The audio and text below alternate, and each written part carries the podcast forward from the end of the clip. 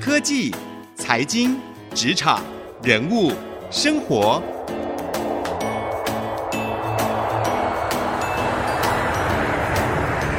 创意领航家。听众朋友您好，欢迎收听 IC 之音主客广播 FM 九七点五创意领航家，我是节目主持人朱楚文。在今年有许多的这个上班族哦，常常呢跟我在聊的一个话题哦，都是这有没有可能有斜杠创业的可能呢？或者是中年了，哎，是不是有转职的可能呢？哎，那大家就会关注到现在一个很热门的产业哦，就是 YouTube 产业。如果你有小孩的话，或许你问小孩未来呢，想要做什么样的行业，想要做什么工作，他可能会很天真的跟你讲说：“我要当 YouTuber，因为当 YouTuber 现在呢，哦，不只是风光，而且呢又有名有利，又可以自由自在，成为很多年轻人的向往，甚至是很多的专业人士现在也纷纷踏入这一行啊、甚至呢，这个 iPhone 十二 Pro 对不对？推出了之后，诶，他就主打了这个用他的手机呢，就可以像是拿来变成是拍电影哦。很多人说这将会促使自媒体的市场会更蓬勃的发展。不过呢，进入到这个市场，如我们之前节目所邀请到的一些自媒体的专家啊，或者是一些知名的 YouTuber，其实大家应该都有一个概念了，就是其实你还是要把它当做是一个创业项目来经营。才比较有可能在这一股注意力经济或者说眼球经济当中，哎，您真的可以占有一席之地。今天呢，我们为各位邀请到的这一位，也是一位 YouTuber，而且是我很喜欢的一位 YouTuber，也是我的台大的学妹哦。她是艾琳，她在 YouTube 上面经营了艾琳的日常，分享他的一些生活的哲学、生活的想法，以及一开始呢，他是分享他在韩国的这些生活的经验，还有旅游的这些所见所闻。因为他有一些很不一样的观点，而且还会带着他的爱讲们一起学习哦，所以在网络上面也很快的累积的人气。现在呢，在 YouTube 上面的订阅数已经达到了超过三十万了，而且呢，IG 还有 Facebook 这个总粉丝数呢，已经超过了四十万了。今天我们邀请他来跟我们聊聊他自己怎么去看这个 YouTube 市场。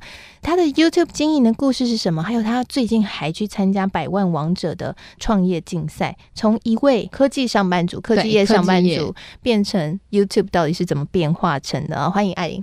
哇，谢谢楚文的介绍。然后各位听众朋友，大家好，我是透过分享兴趣赚钱的生活旅游 YouTuber 艾琳。哇，我喜欢你的 slogan。我觉得听到这个 slogan，应该听众朋友应该心里都被你燃起了那一股，我也想要，可以分享兴趣，也可以赚钱。对，我觉得 YouTuber 真的是一个这样的职业，因为基本上我们就是不断的在做着。我们喜欢做的事情，然后不断的透过分享啊，然后传递一些价值。我觉得这是一件很幸福的事情，就是没想到自己，我自己竟然可以透过每天做的自己喜欢的事情，然后有收入。然后又不需要被公司绑架之类的，对，不用朝九晚五，对不对？对，而且你以前其实跟我们很多听众朋友一样，就是在科技业上班。我以前是科技业的海外业务，然后负责行销跟业务，负责的领域是韩国跟中东，常常要飞出去这样。嗯哦，所以也是这样子，才因缘际会下经营了这样的一个 YouTube 频道，分享韩国的所见所闻嘛。对，其实我那个时候有一些转捩点，就是有一个部分是我被公司派到韩国去长期的外派。那其实我韩文很不好，嗯，就是我在那边人生地不熟，没有朋友。我以前在日本念书，没有朋友，然后，所以我下班的时候，周一到周五上班，然后六日我就我就觉得很焦虑，因为我不知道去哪里，我就一直看 YouTube。哦，对，然后所以那个时候我就因缘际会在网络上看到说，哎，怎么有一些人像这样子，好像就是。跟我做的差不多的事情，因为我在韩国假日的时候也是会去逛街买衣服，或者是分享我去的景点。然后这个竟然可以是一个职业，那时候是我在二零一七年的时候，嗯，发现到说哦，原来好像有这个职业，但是它没有构成我想要进入，因为我们会有偶包嘛，觉得好像也没有很习惯，我根本以前都不太喜欢，连照片都不喜欢。然后忽然间就要抛头露面的感觉，要一直拍，一直拍自己，对，要有一种我们说要有实感，要实力，对，要实力要很够。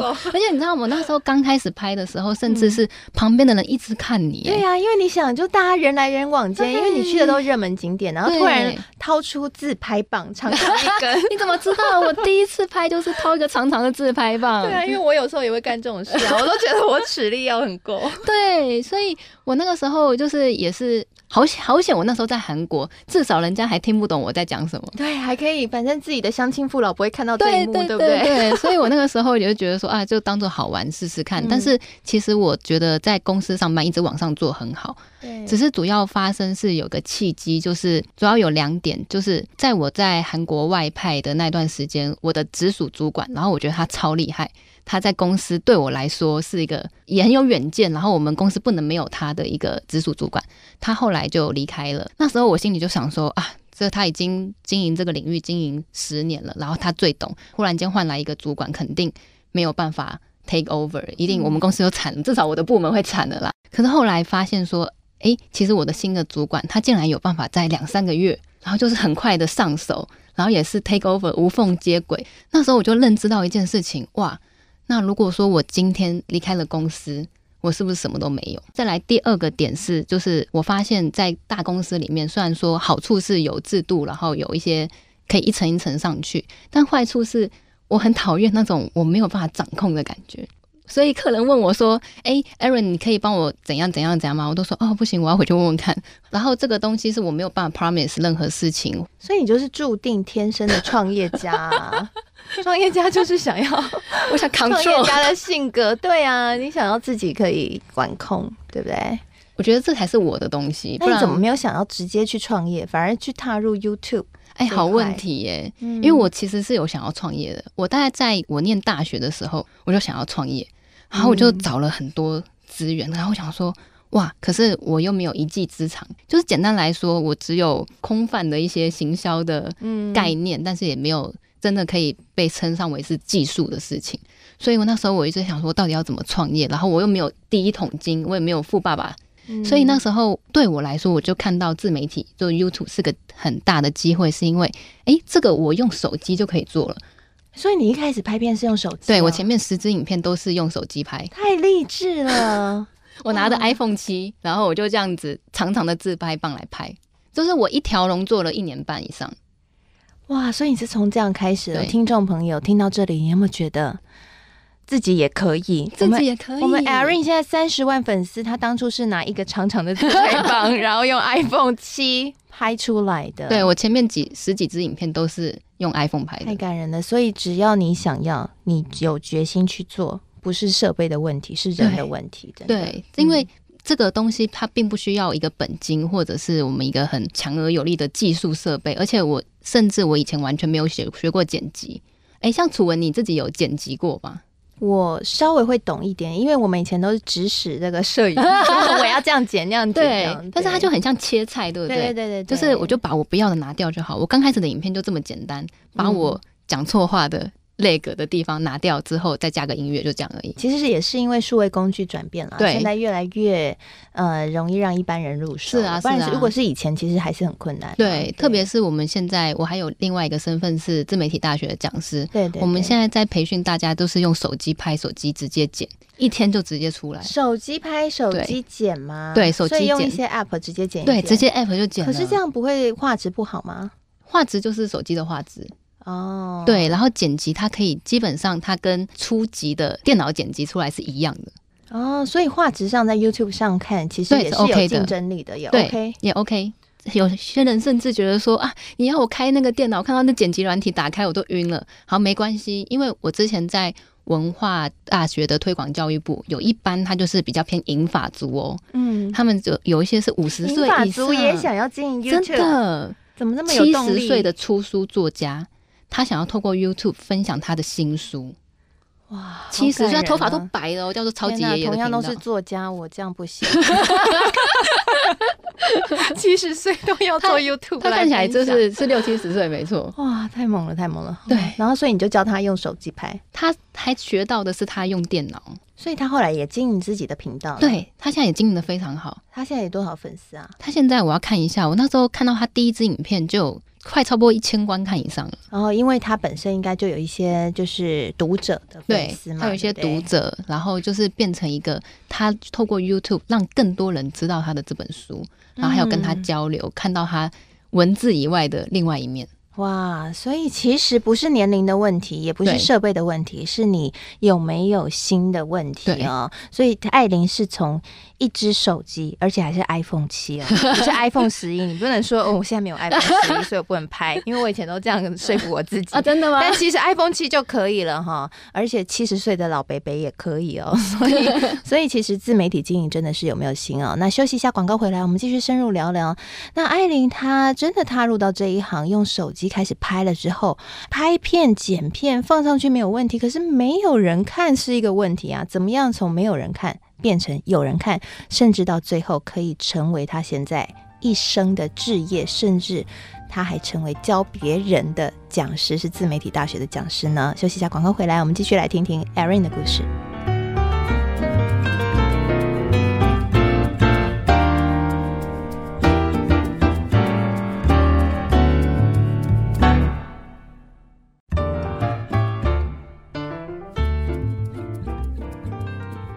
回到创意领航家，我是节目主持人朱楚文。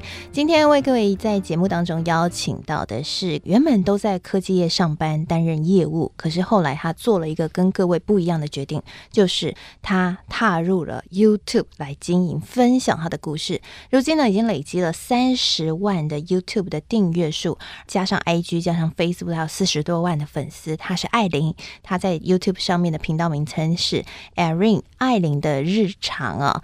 甚至他还经营了一个联谊的旅游团哦。最近呢，上这个百万王者的节目，联谊旅游变成了一个新的创业项目。而他的联谊旅游原本也是他的兴趣而已哦，而他也帮助了很多的工程师找到另外一半哦。刚刚上半集聊的真的很开心哦，就是哇，我真的没有想到，原来你当初是从一只 iPhone 七的手机开始拍，而且还是拿长长的自拍棒对着自己拍，感觉很怂哦。对。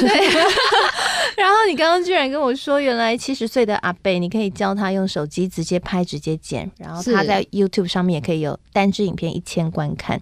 我觉得你讲完这一段呢，很多人要哭了，因为他可能拿着很多很棒的设备，可能是两万块的相机，然后呢。努力的去学剪辑软体，可是它放上去可能只有十个人看。这里面应该有一些 paper 吧，就是说我怎么样去知道我做的内容会不会有人看？我怎么样把我觉得很棒的东西，也可以引起别人共鸣，觉得哎，这真的很棒，我想要听你分享。这个真的是刚开始在经营 YouTube 频道的时候，很多人会遇到的问题。其实我也经历过这一段时期。哎，你也有哦？我以为你一开始就很顺遂。没有，我超级不顺利的。好不容易辛辛苦苦跑去拍，比如说坐在地上哦，拍韩国人的时尚，他们春天夏天穿什么？那为什么要坐在地上拍？为什么不站起来拍？因为站着比较累。没有了，因为坐在地上，对，因为那天就是夏天很热，然后我就把那个相机，我要把它找不到脚架，我那时候甚至连脚架都没有，用手机拍嘛，嗯，所以我就把它放在地上，然后再加上这样也不会拍到人家的脸。哦，你就是要刚好要避开他们的脸，对，要避开。这样从下面拍会，拍到那、哦？不会不会，有调好就是。对，有调好有调好，所以我就想说，哇，我怎么这么有创意？然后呢，嗯、去这么辛苦拍了一个下午，去分析他们的时尚元素什么的，我就觉得说，哇，这一定会很多人看。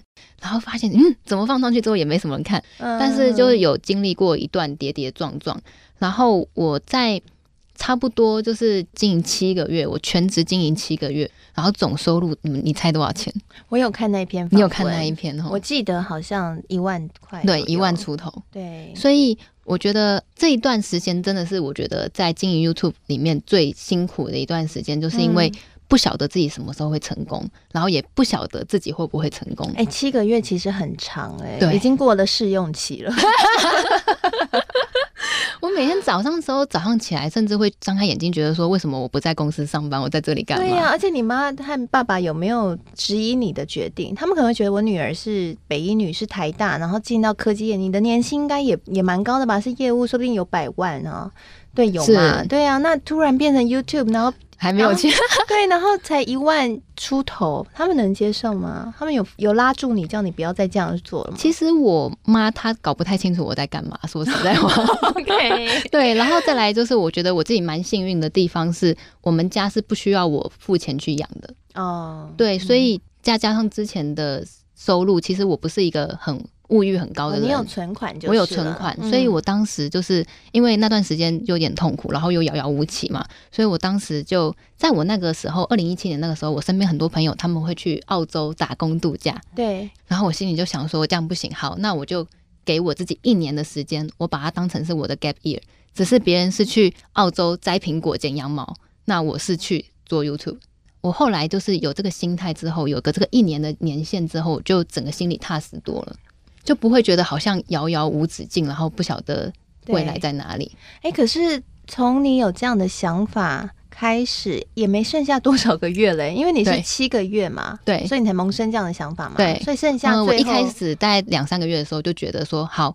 我不要去想我什么时候会成功，我就先给自己一年的时间。哦，所以你其实很很早的时候就设定一年了。对，因为我是以我的存款来看的，存款可以烧一年。对，可以让我在韩国住多久？哦，所以你那个时候是在韩国，对，人在异乡，然后没租金又很贵，然后还有租金。对，你真的是创业家的性格，但是也因为这个关系，有一点破釜沉舟的感觉吧。所以我当时为什么会选择在韩国？为什么不直接回台湾？就是因为我发现，在 YouTube 上面，韩国的创作内容，台湾人超少，那个大概是一根手指数得出来的那一种，然后几乎都是香港人讲广东话。哦，对，对，因为其实我以前是在日本留学，所以以分享还有语文，我也是会日文比较厉害。以分享来说，我应该要跑日本线。对，可是我那时候就是看到，哦，日本线已经很多人了。啊，对，就是这个，而且那几个可能都十万以上，但是分享韩国的台湾人还没有一个超过五万、十万的，所以你也是看到一个市场缺口，对，这也是创业家必备的一个功能哦。一头热投入之前，会先去看一下说还有没有进去的地方，对，还有我的利基点是什么，嗯、以那个利基点作为出发，嗯嗯嗯，对。所以后来你在第几个月的时候开始整个情况好转？呃，我好像是五月离职，然后我十二月的时候就爆了。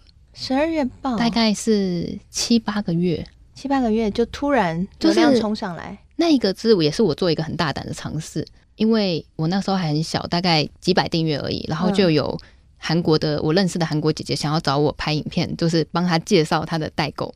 可是很有趣，她也是刚创业，她也没有钱。我说你要我拍穿搭影片，你至少给我个五套嘛。就这样，我可以换着啊，我帮你拍一支影片，OK 啊，我不跟你收钱。可是他连五套的成本可能都对他来说有点困难，嗯，所以我就想说，好，那你不要，你就不要给我你，不然你是怎么代购的？你怎么买？因为像我们在学企业，就是有时候揭露出你的货源，对，会让人家有安心的感觉啊。我就说，那你不然你带我去看一下你怎么买，嗯，然后我就拍那一集，然后这应该是 YouTube 上面第一个。现场带大家去逛东大门代购市场、批货市场，然后因为很多的代购他们会觉得说，就是把我的秘密都揭露了，嗯。对，或者是也没有人去拍，因为很辛苦。半夜那时候零下二十度，有我有看到那支影片，对对，感觉很冷，你们都穿很多，很冷很冷，我到现在想到都头皮发麻，而且里面好挤哦，跟我原本想的情况不一样，很像垃圾堆，对不对？对啊，就是真的是在淘宝的感觉，对，所以我觉得我那集有点像社会记者的感觉，有一点，有一点，对。嗯、然后也因为太特别，或者还有我做了不一样的尝试，所以我在做影片之前，我常常也会去看人家如果。有没有做的，我才会想说，哎、欸，这个没人做过，我来试试看。对，所以其实你讲到一个重点哦，如果你真的想要踏入这个内容的话，你要把内容当成一个产品。所以市场上如果没有这样的一个产品，没有这样的一个内容，是你做成功的机会才会高。对，对不对？对，嗯，这个内容它如果是一方面是市场没有，一方面如果又是大众有需求的。对，那你就是做一个爆品了。对，所以就跟我们企业经营其实一样啊，我们在卖产品，卖三 C 产品也是啊。如果你找到一个大家的需求，是，嗯，那后来呢？后来过了一年之后，你确定你可以以此为生吗？那个时候就差不多收支两平。哦，那时候就收支两平。对，一年之后就可以了。一年之后，那其实也蛮快的。你的收支两平大概是月收入可以多少？那个时候，如果不加上广告的业配案子的话，嗯，不加上那个的话，大概光靠流量收入也有大概三五万以上。哦，那真的是蛮够了，就等于一般上班族基础的水准了。对，只是我们的成本是自己花，上班族他们可以花公司的钱。欸，所以很多人说做 YouTube 要拿他的流量的分润是很难养活自己，但其实还是有可能可以的。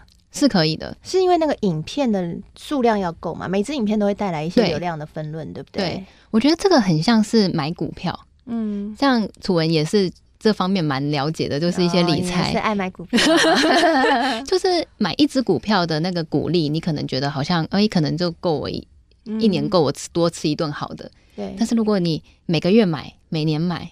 我们在做自媒体教育的时候，就会跟学生说：你现在的每一支影片都是为你在 YouTube 上面盖房子哦，很有道理耶。因为它每一支影片你已经做完之后，它不是就没了，嗯，它是持续在上面为你创造资产，带来流量，所以它也可以看成是一种被动收入。是，那个数量一多，而且那个房子之间又会互相变成一个生活圈产业链。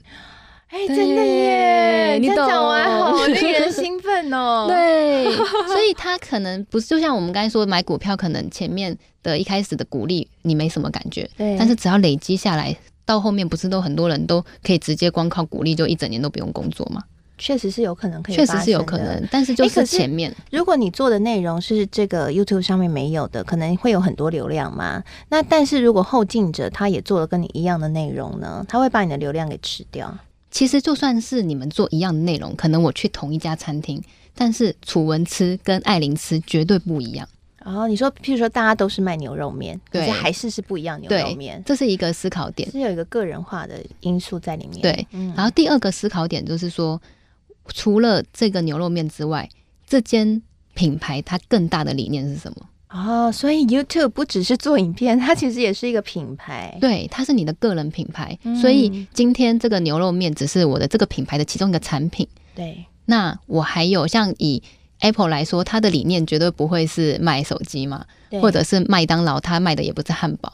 那其实我现在差不多第四年经营，那我经历了很多转型期。之前是韩国，后来转日本。那我现在更多的分享是自我成长跟生活旅游类型。我好爱看你那个自我成长，你还去那个心灵放松，然后清肠胃、断食、断食，对，自我挑战、自我成长，对对，就变成这个东西，就是它可以复制我其他影片的内容，但是它没有办法复制我的精神。